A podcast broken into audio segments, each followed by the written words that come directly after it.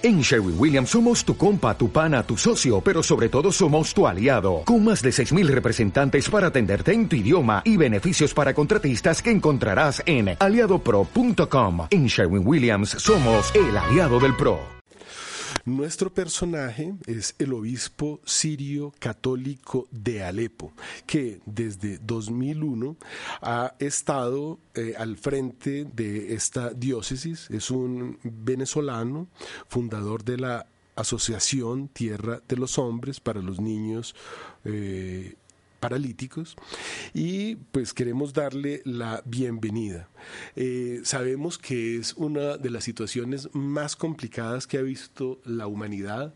Eh, Siria pues eh, es, el primer país evangelizado, recordémonos que iba camino a Damasco, nada menos que San Pablo y ya había cristianos en Damasco. Hoy, pues prácticamente no están quedando eh, cristianos en Damasco. Monseñor, muy buenos días. Es un gusto saludarlo desde Radio María. Muy bien, Monseñor. Muchas gracias. Muchas gracias por aceptar nuestra invitación. Cuéntenos el motivo de su visita a Colombia, por favor. Bueno, ya tengo casi una semana en Colombia estoy haciendo la visita de Bogotá, Medellín, Barranquilla, para dar un testimonio de la vida de los cristianos que sufrieron una guerra terrible en Siria y especialmente en la ciudad de Alepo, mi ciudad natal. Monseñor, sabemos que la situación es impresionante. Se hablaba de más de 5 millones de cristianos en Siria y ahora se habla de que prácticamente no quedan, aunque ya se han recuperado algunos bastiones. Cuéntenos un poco qué es lo que realmente ha sucedido. Nosotros desde acá no tenemos mucha claridad. Bueno, sabe que antes de la guerra había eh, millones, como tú dijiste, en Damasco, en Homs, la ciudad de Homs, la ciudad de Alepo, y todas las ciudades eh, sirias. Pero lamentablemente cuando sucedió esta guerra que comenzó en Daraa, Siria, después se extendió a la capital, Damasco, después a, a Homs, la segunda ciudad, eh, después de, la capital, después vino a la primera ciudad de Siria, que es la más grande, Alepo, que tenía eh, mucho más cristianos que en toda parte de Siria. Eh, aunque alrededor de la ciudad de Homs hay mucha, muchos pueblos eh, puros cristianos. Bueno, sucedió la guerra que esos, esos eh, cristianos fueron dispersos, fueron alojados, perseguidos por la causa del terrorismo que llegó, sabemos de dónde, y quiso derrumbar nuestras iglesias, nuestras catedrales, nuestros colegios, nuestras organizaciones, todo lo que, lo que daba vida lo querían derrumbar y, lograron hacer muchas cosas. Los ISIS, los musulmanes eh, fanáticos, eh, pudieron derrumbar mucho y matar mucha gente, muchos niños, muchos eh, jóvenes, viejos, viejitas. no dejaron nada sin derrumbarlo y, destruirlo, lamentablemente. Entonces quedó la, la minoría actualmente en Damasco, si hay cristianos, no, no. No podemos decir que no hay nadie, no, si hay, hay miles y miles todavía, y gracias a Dios, porque esos son los eh, la, base del cristianismo en el Medio Oriente, Damasco, donde pasó San Pablo, y eh, allá evangelizó, evangelizó el, Evangelio de Jesús, y ahí fue perseguido, y lo, lo, sacaron de, de, la ciudad por medio de una cuerda, una cesta, de una ventana de el que va a Damasco puede saber cómo, cómo fue eh, la persecución de San Pablo, cómo pudo huirse de la ciudad y salir salvo. Pero la, las otras partes de, Siria, que, es eh, la, ciudad de Latakia, Tartus, eh, la, la, ¿cómo se dice? La costa de, de, Siria, donde está el mar y las, las otras ciudades, hay bastantes cristianos todavía, gracias a Dios. Pero eso sí, se disminuyó mucho la cantidad. Antes eran millones, ahora estamos, contamos el 1% nada más de toda esa población cristiana que fue perseguida. Impresionante. Y es que Siria está tan cerca de, pues es Tierra Santa, allí está ubicado el Valle Meguido del cual se habla en la Biblia, allí están estas ciudades antiquísimas que hemos podido ver por eh, YouTube, donde aún se hace la misa en arameo, donde se reza ese Padre Nuestro en arameo tan hermoso. Y hemos visto estas imágenes de estas iglesias hermosísimas con estas cruces como en forma de, eh, de veleta, que son cruces que se ven desde todos los ángulos destruidas. Eh, esto nos duele mucho y quisiéramos saber, quienes quieran escuchar su testimonio, dónde pueden ir y, cómo pueden eh, acercarse a ustedes para escuchar de primera mano lo que realmente sucede.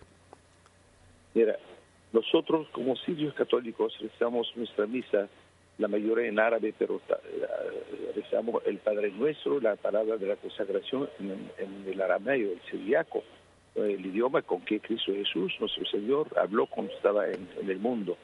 Y hay otras muchas iglesias también, la iglesia siria ortodoxa, la, maronita también reza en arameo, en siriaco.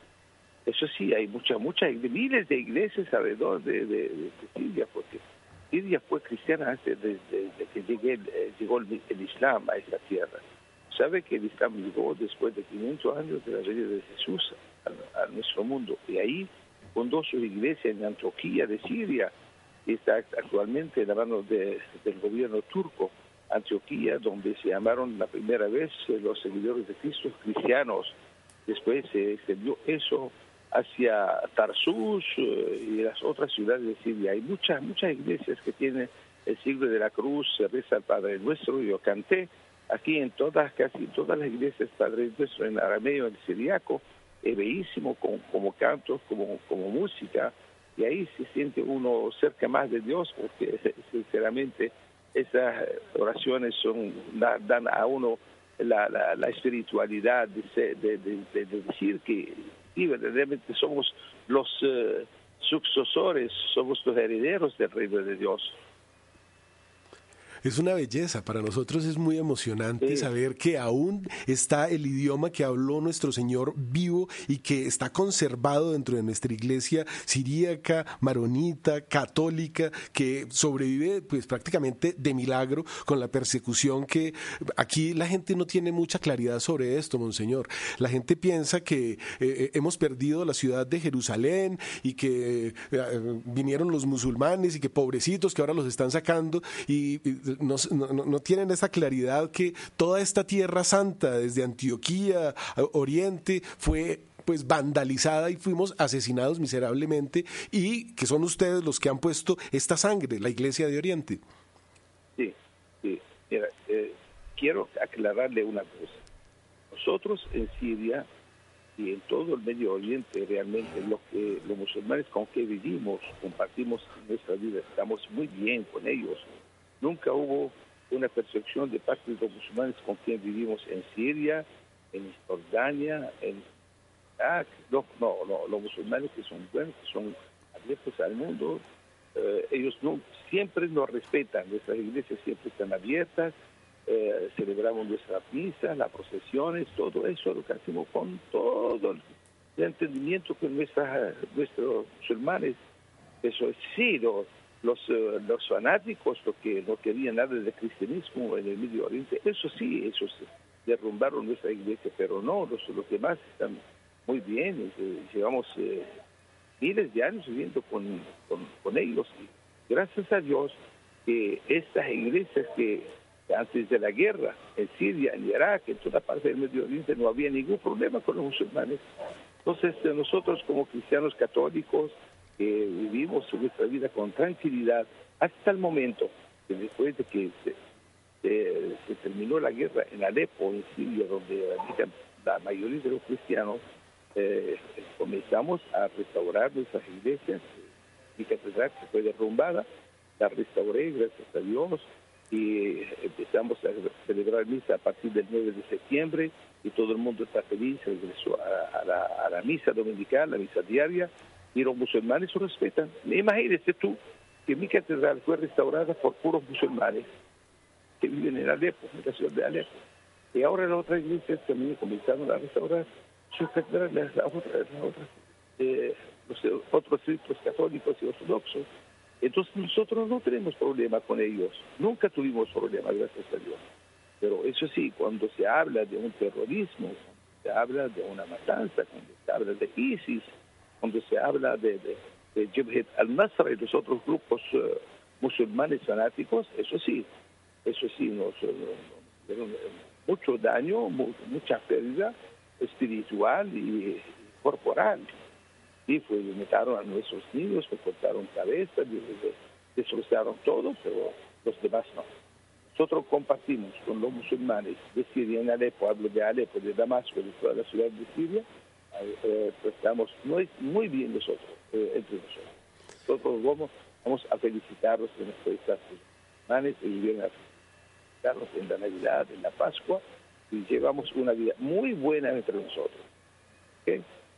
Muchísimas gracias. Claro, tenemos idea de que en Irak había más de 6 millones de cristianos, incluso el primer ministro y muchísimos funcionarios de Hussein eran cristianos, pero pues ya no queda ni uno. Pero nos llena de alegría saber que son ellos los que están reconstruyendo estas iglesias, porque nosotros desde acá vemos estas iglesias que pues están totalmente destruidas y de pronto pasan en los videos estas parejas vestidas las señoras de blanco y con esta elegancia los cristianos en una iglesia sin techo totalmente destruida, pero la fe intacta, mucho más fuerte de, la nuestra que estamos a esta distancia. No, pero los iraquíes empezaron a regresar. Irak, no sé qué es decir cristianos todavía, hay cristianos que viven allá, muchas partes de Mosul, de Caracol, fueron destruidas, pero los cristianos volvieron a regresar como fue en Siria, también muchas ciudades fueron derrumbadas, pero los cristianos, no digo que todos se, regresaron, pero una, cantidad de los cristianos que vivían en, en Homs, en Dara, en Damasco, regresaron a restaurar su casa y, a vivir en ella. Gracias a Dios que la, el cristianismo no se desapareció del Medio Oriente. Eso es lo que no queremos eh, que pase. Nosotros queremos que el cristianismo quede en este sitio porque es donde ahí pasó Jesús, ahí predicó Jesús. Y las iglesias que son en Jerusalén, en toda la región de, de, Judea, de, Jordania, de Irak, de Siria, pues ahora están mantenidas, aunque hay mucha pérdida, pero ahí está la iglesia. Y fíjense, fíjense, que nosotros en Alepo actualmente somos seis arzobispos católicos. Vivimos en la ciudad y protege, protegimos a nuestras familias, porque quedaron miles de familias que quedaron en Alepo. Somos tres iglesias ortodoxas y cuatro eh, comunidades eh, protestantes, sea en Alepo. Actualmente, después de la guerra, quedamos miles de, familias, casi 11 o 12 comunidades cristianas que estamos eh, viviendo y reuniendo a nuestras familias para alimentarlas, darle ánimo, esperanza y luz para que cuando salimos de esta guerra definitivamente volveremos a, la normalidad, volveremos a dar más eh, eh, alimento espiritual a nuestras parroquias, a nuestras iglesias, porque estas iglesias son el fundamento de la existencia del cristianismo en Siria, ¿sabes? En Irak igual. Ustedes son unos verdaderos héroes, monseñor, definitivamente. Dicen que es mucho más fácil ser santo en Siria, pero para las personas que quieran asistir, ¿a qué número deben comunicarse para escuchar su testimonio y si tiene algún costo asistir a una de estas noches por los cristianos perseguidos? Mira, sinceramente nosotros eh, le agradecemos mucho esta entrevista para aclarar un, poco más eh, a la comunidad en, toda parte del mundo que eh, sí, verdad, sí, verdad que eh, el cristianismo eh, eh, va a seguir siempre aumentando porque nuestra, nuestra vida en Siria fue un heroísmo, como tú dices, porque todos los cristianos que quedaron vivos son mártires vivos, como lo llamo siempre en mis sermones, porque fueron fuertes delante de la tentación, fueron héroes y, no digo más de fuertes, son, son de hierro, aguantar eh, el sufrimiento y el dolor de, la matanza, quedaron en la vida y quedaron eh, eh, haciendo lo posible de no perder lo que quedó. imagínense si nuestras catedrales, nuestros colegios, nuestros hospitales fueron destruidos y ahí en tierra, ¿quién vendrá a sustituirnos? Nosotros no queremos que este heroísmo sea una, una, agua que, que circula o que, se va eh, en las calles sin eh, alimentar una tierra. Nuestra sangre fue un alimento que dio vida a toda la población.